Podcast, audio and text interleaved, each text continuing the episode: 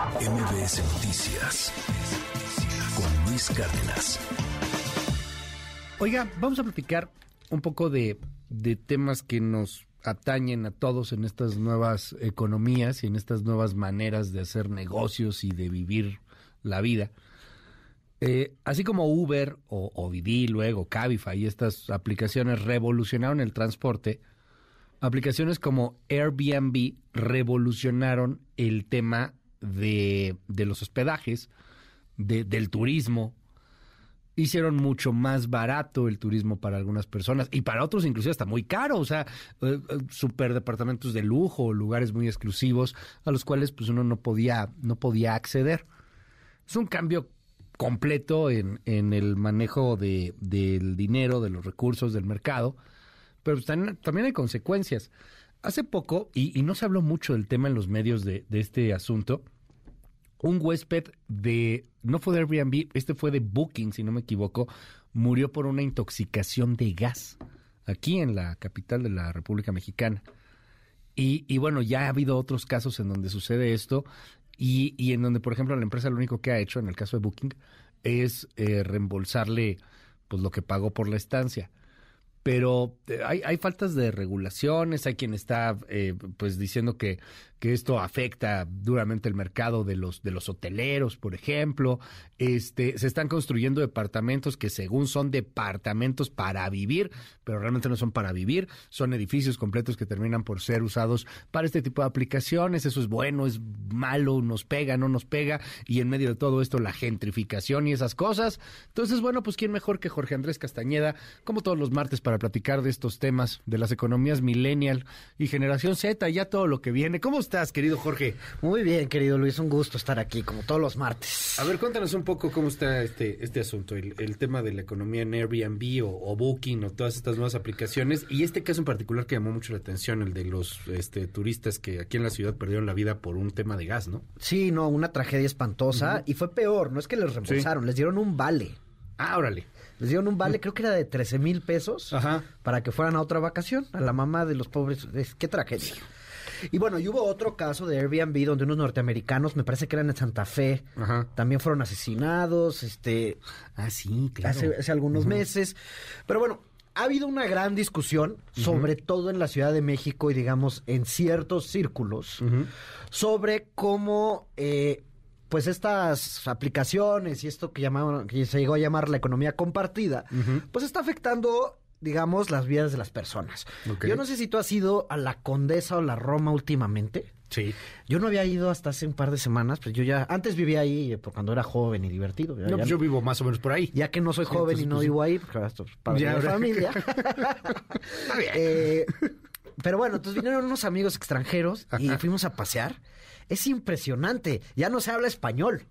Mm, Todos no. son extranjeros. Vas a cualquier restaurante, a cualquier bar, a cualquier es y que es una cosa a mi parecer buena, ¿no? O sea, yo me acuerdo cuando eh, pues yo era más joven también y vivía yo en el extranjero y siempre le decía a mis amigos es que tienen que conocer la Ciudad de México, uh -huh. es la ciudad más chida que hay en el mundo.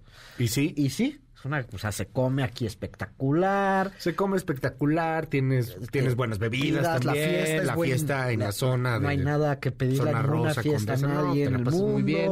Es relativamente seguro en estas zonas. En estas zonas. Uh -huh. Y pues tiene mucha onda la Ciudad de México, ¿no? Okay. La verdad. ¿no? Uh -huh.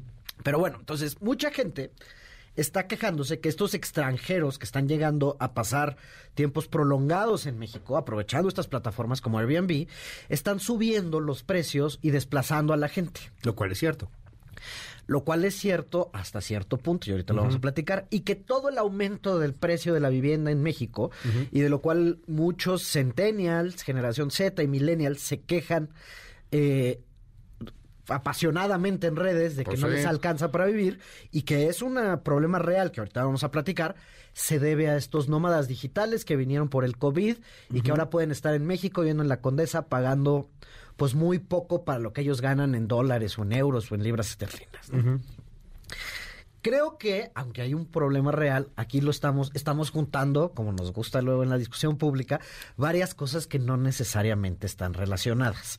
Y para eso yo creo que siempre hay que irnos a los datos, ¿no? A ver. El gran problema es que la Ciudad de México necesita algo como entre 60 y 70 mil nuevos departamentos al año. Ok. Por migración interna, por eh, formación, digamos, de nuevos hogares, cuando pues la gente se hace grande y pues, se casan y se salen de la casa de sus papás, se tienen familias, o incluso la gente que se divorcia, ese es un gran tema para la demanda de eh, vivienda, pues de repente donde vivían, en una casa vivían dos personas y ahora necesitas dos casas, ¿no? Ok. Eh, entonces se calcula, de, de acuerdo a eso hay diversas estimaciones, pero digamos que es algo entre 60 y 70 mil nuevas viviendas, departamentos y relativa y a diferentes rangos de precio. Obviamente tiene que haber variedad en la oferta nueva. Y para esto se tienen que construir las casas, Luis, ¿no? Este vimos lo que pasó. Esto fue sobre todo en el sexenio de Felipe Calderón, me parece, y un poco en el de Fox, cuando las vivienderas eh, compraron unas cantidades de tierra gigantescas allá por donde ahora está el AIFA, y hicieron casas allá. Pero esas casas no sirvieron y por eso están la gran parte abandonadas, porque están muy lejos de los trabajos y la gente no hay escuelas, no hay hospitales, no hay nada. Entonces la gente tenía que hacer dos, tres, hasta cinco horas de traslado cada trayecto. Sí. Entonces, pues la gente terminaron abandonadas muchas de esas viviendas, ¿no? Este, o sea, no hay una solución fácil. Lo que queremos es que la gente tenga el derecho a la vivienda. En efecto, es un derecho humano tener una vivienda digna y cerca de tu trabajo. Pero para eso tenemos que construir viviendas porque las, pues no, no podemos correr a la gente y no podemos, este. Pero eh, no hay no hay donde construir en la Ciudad de México pues sí, sí, tanto. no, ¿o sí hay mucho de construir. Hay muchas zonas que están por los planes de organización territorial delegacionales con bajas densidades. Es una locura que los predios mínimos en muchos barrios, sobre todo en Álvaro Obregón, en la Benito, en algunas partes de la Benito Juárez ya no tanto, en la delegación Coyoacán, eh, las reglas de densidad hacen que tienen que ser viviendas unifamiliares, es decir, casas. Entonces, esas casas, si tú relajas la parte de densificación, puedes construir edificios donde vive mucha más gente en los departamentos. Ahora, tienes que invertir un montón en infraestructura para que haya agua, para que haya luz, transporte público, etcétera. Pero sin esa, si no se construyen casas, pues vamos a tener este problema. Más o menos se construyen entre 5 y 8 mil viviendas de las 70 mil que necesitamos. No manches. Y ya llevamos varios años en esto. A ver, aguanta, aguanta. De 70 mil construimos 5 mil. Cinco, entre 5 y 7. Ah, pues con razón está tan caro, ¿no? Entonces, hay muchísima demanda y sobre todo por gente Y joven. poca oferta. Y no hay suficiente oferta. Porque es una brutalidad, o sea, Y la gente necesita dónde vivir. Entonces, la gente se empieza a ir más lejos. Tenemos estos fenómenos de que traslados yo, de tres tiene- o cuatro horas al día y los Ajá. precios de los departamentos en la Ciudad de México No, suben a ver, muchísimo. son estúpidamente caros. Eh, tienes tu casa, eso tiene, súmale tiene su casa. Airbnb. Sí, O sea, claro. Que ocupa más o menos, ¿se acuerdo de las estadísticas que encontré? Como nueve mil departamentos de que son solo para Airbnb y que están activos en cuanto a rentas. Porque hay como 15 mil que alguna vez se han rentado. Pero eso no, digamos, quedémonos con la cifra de nueve porque son los, sí, los que, que siempre se rentan. o sea, son listings, como dice aquí en la página, eh, que se rentan de forma frecuente y que son recientes. Ok. Entonces, sí se está comiendo parte de la demanda Airbnb. Y en efecto, si tú tienes un departamento y lo pones en Airbnb, te va espectacular. Bueno, tienes que trabajarle y tienes que meterle Sí, lana, sí. pero sobre todo si estás en colonias como la Condesa, la Roma, la Escandón, la Juárez, la es que en estas digamos, colonias, esas. un departamento te puede llegar a costar, la otra vez estaba viendo, ¿no? En la Condesa, 120 metros cuadrados. Es grande. Es Para la Ciudad de México es grande, grande. sí. Sí, o sea, y más en la Condesa. Estamos hablando del segmento de 9 millones de pesos. No, es que alguien de repente te Sí, dice claro. en Querétaro, oye, ¿cómo que 9 millones de pesos un departamento? Sí, amigos que nos ven, es que está muy caro. O sea, lo que está No, es pasando una aquí en la ciudad es una locura. Y las rentas. O sea, mira, yo durante. Digamos, Rentas de 40 mil pesos y baratas. Eso está barato. Yo viví en el. pues, digamos, en Ámsterdam, como entre 2014 y 2015. Ajá. Tenía un departamento antiguito y tenía broncas. Costaba 9 mil pesos la renta en ese entonces. Ok. Hoy yo creo que ese departamento lo renta en 50 mil pesos. Fácil. Fácil. Fácil. Fácil. Es que es, es de locura. Es una locura. Ajá. Ahora, está muy concentrado en estos barrios. Y en efecto hay un tema de gentrificación, aunque yo no llamaría gentrificación, la condesa siempre fue bastante fresa, la condesa. no, es- están quizá desplazando los Airbnbs para extranjeros a gente que se había mudado de ahí de otras partes de la ciudad. Y bueno, eso es un proceso, en, a mi parecer, natural de las ciudades. Y en la condesa, pues bueno, que sea cara la condesa no está necesariamente mal. El tema no es la condesa y no es la Roma. El tema es toda la ciudad y que no tenemos suficiente vivienda para toda la gente y que necesita. Pero ¿estás de acuerdo que sí hay un tema de gente que vivía en La Juárez? Yo conozco gente que vivía en La Juárez, por ejemplo. Sí, La Juárez es otro caso. Ahí sí ya es. Que le tocó la- el, el departamento a nueve mil pesos en el 2014 y que ahorita ese departamento está en 30 mil pesos y que ya no pudo vivir ahí. No, y esa persona se muda a su vez a la Tabacalera o a Santa María la Ribera. Sí, o te vas yendo más y más y más. Suben los precios de esas colonias. Y entonces hay todo o un sea, como que es efecto en cascada, ¿no? Así Por tas, supuesto. tas, tas. Lo, lo que está pasando con Santa María de la Ribera, aquí en la Ciudad de eso sí México, se gentrificó que es muy muchísimo. bonita, porque es el, el templo morisco y está uno de los mejores restaurantes, creo que el único restaurante bueno ruso que hay en la ciudad. No, esto- Está en la Santa María, eh, pero empezó a subir de precio de manera espantosa. No, ya lo ves en en, en la Doctores, también ya empezaron en a gentrificar un ya está bien poquito. cargo, sí. Y también hacia el sur, digamos, de esa parte de la ciudad, hacia la del Valle, la Letrán Valle, la Nápoles, todo eso, pues empieza a subir de precio. Entonces, tenemos dos fenómenos pasando al mismo tiempo. Tenemos una escasez de vivienda tremenda Sí, claro. en la Ciudad de México, en gran medida por las reglas de zonificación, pero también porque se paró por completo la construcción, digamos, entre el 2018 y el 2020. Ok. No, este nuevo gobierno, eh, haciendo frente a lo que han llamado el cartel inmobiliario y todas las tranzas que hicieron ahí, que nadie está justificando esas tranzas. Si se hicieron tranzas, la gente tiene que ir a la cárcel. Sí, claro. Pero sí está bien que se permitan, donde es seguro, donde hay infraestructura y se tiene que hacer mucho, más densidad, es decir, más pisos hacia arriba, para que pueda vivir más gente, ¿no? Es lo que han hecho en todas las ciudades del mundo. Porque somos un montón de gente en esta ciudad. Eh, los ingresos en la ciudad son en promedio mucho más altos que en el resto del país. O sea, en la ciudad la gente gana más porque hay mejores trabajos. Pero estás de acuerdo que no ganas como en Estados Unidos, No, claro en Nueva no. York. Claro que y no, hay gana- departamentos en Campos Elíseos que cuestan. Bueno, pero eso es un pedacito y aquí al lado. Sí, esos O sea, están en los precios que tiene Nueva York. Se ha visto departamentos, Ahí 100 están. millones de pesos. No, no, ahí se, cotizan, inventes, ahí se cotizan en dólares. Sí, o sea, ¿qué es eso? Sí, pues, ajá. Se cotizan en millones de dólares. Pero bueno, Sí. ese es un pedacito y esa siempre ha sido una zona de turbolujo en la ciudad. Sí. Pero, eh, digamos, no creo que eso sea ejemplo del problema más grande que tenemos, que es esta falta de vivienda para nuevas familias, para hogares jóvenes, donde en efecto los salarios no han subido, entonces no se pueden pagar estos precios y hay muchísima demanda. Y paró la construcción por el tema de, Claro. digamos, todo esto del cártel inmobiliario, donde a fin de cuentas pareciera que están Sí, o sea, pagando justos por O pecadores. sea, claramente necesitamos más viviendas. Necesitamos O sea, que se desarrolle 70 muy- mil al año. Y hacemos Ponle que 5 mil. 60, digamos 60. Bueno, Pero bueno. o sea, hacemos 5 mil. O 5,000, No hacemos ni el 10% de lo que se necesita. Entonces la gente termina viviendo lejísimos Ya. y tienes estas historias de terror, pues, o sea, de, de personas que hacen tres o cuatro horas a sus trabajos todos los días. Ida y vuelta. Y construyendo más, obviamente, baja el precio. Por En supuesto, algún aumenta momento. la oferta. eh, y pues, por lo menos dejan de subir. Quizás es difícil que baje. Eh, mira, Porque, a ver, cuentan hablamos amigos- de- Me han contado amigos desarrolladores. Ajá. Por ejemplo, sí, la situación económica ha sido complicada y esos departamentos que tú hablas de locos, de 9 millones, etcétera, esos no se están moviendo en el mercado. Nadie está pagando, o nadie- Sí. poca gente está pagando departamentos de 8, 9 millones de pesos. Pero en el rango de 2 a 4, Eso iba. esos se mueven muchísimo. Los construyen y se venden. Y eso te habla de que ahí hay un déficit tremendo.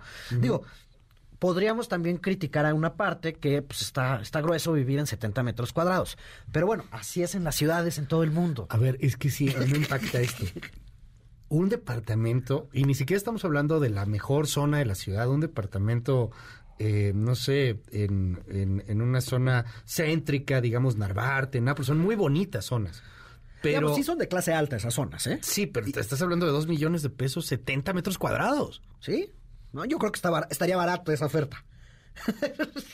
Pues es que mucha gente en, en el interior de la República nos dice, están locos, ¿qué les pasa? Con dos millones aquí hay casa con alberca, ¿no? Sí, sí, no. Bueno, pero eso pasa en todo el mundo, que la Ajá. gente paga más por vivir en el centro de la ciudad, porque si vives ahí, en vez de hacer una hora y media tu trabajo, haces media hora. Por ejemplo, estas de 2 a 4 millones que se venden como pan caliente, ¿en qué zonas están? En toda la ciudad, en toda, digamos, la, en la Benito Juárez, en la Álvaro Obregón, en la ajá.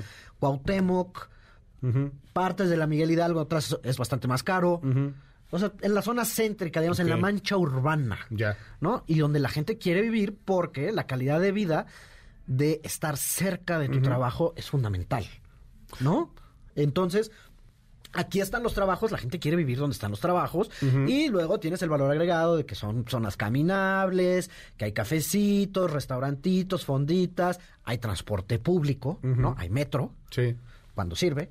Cuando sirve. Bueno, hay ecobici, ¿no? Puedes llegar con ecobici. Bueno, sí, pero o sea, sí hay un montón de transporte público Sí, y están, te digamos, bien mover, está conectadas. superconectado. eh, Más o menos verde en algunas de estas áreas. Entonces, hay mucha demanda por vivir ahí. El tema es que en muchas de estas partes siguen habiendo casas. Y la verdad es, o sea, en el mercado, si tú confías que yo sí soy un neoliberal y confío en la mano invisible del mercado, si tú- Adam Smith está atrás de ti, si lo estoy tú viendo ahorita. Si tú crees Ajá. que el mercado va a hacer su trabajo y simplemente te aseguras que no haya tranzas como lo que hicieron en la Benito Juárez, repito. Si hay una casa o un conjunto de casas, como lo que pasó mucho en la Benito Juárez, por ejemplo, en este en estas colonias que están ahí por donde está el Liverpool Insurgentes. ¿no? Por Félix Cuevas, Por este Félix rollo. Cuevas, Ujú. etcétera. Actipan, por Actipan. Donde había casas antes, o varias casas o vecindades, y desarrolladores le dicen a los dueños, oye, te la voy a comprar y aquí voy a hacer un edificio. A veces los dueños se quedan con una parte, se quedan con unos departamentos, porque hacen lo la famosa aportación. Entonces, el mercado, pues porque alguien ve que dice, oye, aquí yo puedo construir 30 depas y pueden vivir 120 personas. O sea, lo que tú dices es que no hay permisos que estén permitidos. O sea, es que, que, te no estén dando chances. O sea, son las reglas de o sea, densificación. es una burocracia No, no. que hay que y hay, y hay muchos temas ahí y hay intereses, digamos, como se llaman, embebidos, que son muy legítimos, ¿no? Lo vimos, por ejemplo, en el caso del pueblo de Chico. Está en el centro de la ciudad, o sea, más que el verdadero centro de la ciudad está más o menos por ahí, el centro geográfico, Sí. ¿no? Por la zona de universidad, la del valle, todo esto. Hace sentido que ahí se densifique y que haya más gente viviendo ahí. Pero la gente que vive ahí, con toda la razón, no quiere un edificio al lado. Claro. Dice, yo vivo aquí muy bien en mi casa. Y pues se oponen a que, digamos, se densifique. Hablas de este de mítica, ¿no? Eh, De el toda esta Mítica cosa es una cosa, es un es centro una- comercial gigante. No, y, hay con un- unas viviendas ca- cañonas. ¿no? O sea, y hay un pueblo originario ahí. Entonces, de Chico, que el está ahí al lado. Ajá, entonces, ese caso es muy complejo. Pero en toda esa zona hay casas, que es lo que llaman vivienda unifamiliar, que se debería de densificar. Y en efecto, si tú ves, este, hay un, una persona en Twitter que me parece que ha, que ha puesto informa- este brillante, que se llama eh, Adrián Acevedo, un urbanista, que dice que, digamos, ahora en este lenguaje tremendamente progre, es muy clasista las reglas de densificación, porque en las colonias caras te obligan a tener viviendas unifamiliares, donde puede vivir un cierto número de personas. Entonces, ¿quién puede vivir ahí? Pues los ricos. Oye, ¿qué pasa si no se arregla este tema? O sea, porque cada vez va más y Va más y más subiendo, grave. ¿eh? van a seguir subiendo los precios de las rentas y de las casas. Y a esto súmale que también hay especulación inmobiliaria. Cañona. Y eso beneficia a mucha gente, ¿eh? Muchísima gente, cuestión. porque con- ahora que los CETES pagan tanto, igual y ya deja de ser tan buena opción. Pero esto que hemos platicado, que durante 10 años, o 5 en México, hubo tasas de interés muy bajas, era muy difícil obtener retornos. Si a eso le sumas, pues todo lo que pase, la cantidad de dinero, cash que se mueve en la, en la economía nacional, pues hubo mucha gente que compró depas para rentarlos. Y eso sube los precios. No podemos culpar a los inversionistas en este caso. Sí, está Pues, bien. Están así, o sea, están colocando su dinero en actividades productivas. Al comprar depas, se construyen más depas, más edificios, se con- contrata Sí. más gente, etcétera. Pero sí tiene un tema sobre las rentas. Entonces, si se la única salida es construir más. Y no es algo que se me ocurrió a mí, es, ya se ha visto en todo el mundo. Uno de los grandes problemas en San Francisco, en Estados Unidos, por ejemplo, Ajá. es que hay muchísimas reglas para la construcción, porque todo el mundo siempre, siempre va a haber alguien que se opone, ¿no? Y allá tienen el famoso NIMBY, que es not in my backyard, no me lo hagas en el jardín, ¿no? En mi jardín. Entonces, eh, no permiten en Es toda la bahía que se construyan, eh, digamos, edificios y se densifique. Entonces, las viviendas han subido muchísimo de precio, ¿no? No se y permite- solamente viven los ricototototes en San solo- Francisco. Y en Berkeley enfrente, y en Oakland que se gentrificó, y en San José, porque ahorita ya les está yendo mal, y creo que es un buen tema para la próxima semana, el de los despidos en las empresas de tecnología. Pero cuando pagaban una fortuna las empresas de tecnología claro. y se mudaba muchísima gente a trabajar ahí, y no había suficientes casas, suben los precios. A ver, ya existe enojar a medio mundo aquí en el WhatsApp. y otros te apoyan. O sea, a ver, me voy rápido. Que me disculpe Jorge, pero no sabe de qué está hablando. En la Ciudad de México ni agua hay. Imagínate que haya más gente. Bueno, pues entonces le prohibimos a la gente que venga a vivir a la Ciudad de México. O, mecanismo- del agua, ¿no? o mecanismos de mercado, el precio. Pues es más caro. Por eso, sí, sí, sí, si el tema es de que no hay agua, entonces no puede- es una escasez de poder vivir en la Ciudad de México, entonces el mecanismo para regularlo es el precio. Sí. A mí me parece que está O mal. sea, Yo creo entre que más sí y hay más y agua. más, va a ser más y más y más caro. Hay que invertir en agua, muchísimo. a una persona que está contigo. Dice, yo llevo casi cinco años tratando de construir un edificio. Me pararon todos los trámites. Según esto era por la pandemia, pero ahora es mordida. Es imposible realmente construir en la Ciudad de México. Tienen razón. Nos dicen aquí, los departamentos son indignos para el desarrollo humano. Generan delincuencia. Debería de poder haber más casas. Pues sí, Pues pero, o sea, una u otra. pero es que no cabemos. O sea, es lo que te digo. Tampoco es tan grande. ¿no? Bueno, sí es grande, pero ya no cabemos. No ¿Para hacer casas? y lo- no. Con jardín y esas cosas raras. Pues no, pues, pues, digo, Cosas raras, perdón, los chilangos así decimos, tienen jardín y esas cosas raras. no, no, y pues entonces, si quieres tener una casa con jardín y alberca, o te vas a provincia, o pagas una millonada. Dice, eh, pero también dejan de lado que no hay servicios básicos como el agua. Mucha de la gente que vive en estas zonas bien no tienen agua, ¿eh? También hablen de eso. Eh, sí, sí ha pasado, bueno, estos nuevos departamentos que luego no tienen agua. Sin duda. Y en las zonas, en, en la Benito Juárez o en Sí, la- sí, sí, no, no, hay, hay, hay un tema de agua y tenemos que invertir Ajá. muchísimo en agua. Sí, claro. Ahorita que va a venir las secas otra vez, pues vamos a ver cómo nos va. ¿No? Ahorita en marzo, abril. Nos dicen aquí otra persona lo mismo, es que no tenemos recursos suficientes, no deberíamos de seguir creciendo en la Ciudad de México. En Guadalajara, un departamento céntrico anda en dos o cuatro millones de pesos y ahora los que están de moda son lofts, un poco más baratos de 50 metros cuadrados. Pues sí, Guadalajara va para allá, ¿no? Y Monterrey Guadalajara- también. Monterrey menos. Pero Guadalajara ya está ahí también, Ajá. ¿no? Eh, con precios carísimos. Dicen, yo vivo en la Nápoles. Dicen ustedes que no construyen nada. Aquí al lado me están construyendo 14 pisos y no los paran. También hay gente enojada porque construyen más. Es lo que dices de San Francisco. Todo el mundo se enoja. No, no, siempre hay alguien en contra. ¿Cómo es el que el este NIMBY? NIMBY. Ah, NIMBY. NIMBY. No Not in in my my backyard. Wow. O ¿Ves sea, estoy de, o sea, dicen, estoy de acuerdo, construyan, pero no, no aquí, eh, no al lado de mí. Y luego dicen, y además con perros. Pues sí, es que luego sí también somos muy... Entonces, Muy es un perros. tema complicado, no te voy a mentir. Hay gente, a que yo respeto mucho, eh, que piensa que la, la manera de arreglar esto es poniendo controles sobre los precios y que se obliga a los desarrolladores a construir vivienda asequible. A ver, hay cosas que se pueden hacer en ese camino, pero los constructores y los desarrolladores están en el negocio de ganar dinero, ¿no? Son empresarios, Sí. inversionistas, quieren ganar dinero, se dedican a eso para ganar dinero. Pero habría que regular un poquito, o sea, No, porque no. luego hay Airbnbs que sí se supone que son departamentos y la neta No, no, es que hay que no son. regular siempre. O sea, siempre Airbnb. tienen que pagar impuestos. Este, si queremos que cierto, o sea, que cada, o sea, la, la propiedad privada es la propiedad privada. Pero si tú empiezas a regular y obligas a los desarrolladores a hacer, a vender departamentos más baratos, etcétera, no los van a construir. Pues no. Están en el negocio de ganar dinero y están en todo su derecho. Lo mismo que los dueños de los Airbnbs. O sea, en la Condesa, digamos, el caso más emblemático, hay gente que dice, pero es que yo no puedo vivir ahí. Bueno, pero la señora mayor que heredó ese departamento y lo tiene hace 30 años, pues de repente le ganaba 9 mil pesos y ahora le gana 50. Sí. Pues bien por ella, ¿no?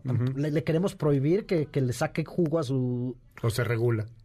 O No le sé. ponemos un tope de precios, ponemos un límite de cuántos departamentos se pueden rentar o no. Entonces, ¿quién? O sea, De- de- es un tema al cual que entrarle real. cualquier porque- solución es un problema, ¿no? En Sí, y, y va a gente enojada. Al Y este los hoteleros, o sea, están en contra del Airbnb porque lo platicaste al principio. También les Cañón. la torre. No, cañón. Y lo que pasábamos hace rato que no fue de Airbnb, te lo decíamos, fue de Booking, aquí tenemos la, la nota también, nada más para cerrar, porque nos preguntan también mucho de eso.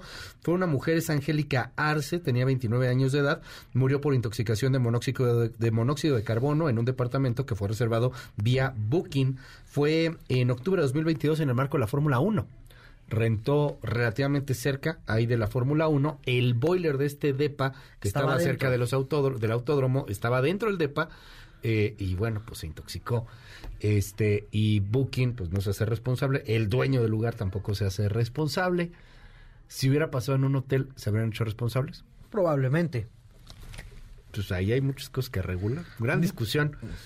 Jorge, se nos acaba el tiempo. Este, te decimos en tu red. Jorge Acast y en El Economista los jueves. Yo creo que voy a hacer mi columna esta semana de este tema que estuvo buenísimo. Sí, está bueno, ¿eh? O sea, te odian y, te, y otros dicen que sí, que está chido. Ve, mira, aquí nos dicen San Pedro de los Pinos. Esa está gentrificándose durísimo. Este, Alcaldía Benito Juárez, gentrificación total. Tiran las casas viejas y desquiazan ton, ton, este, houses.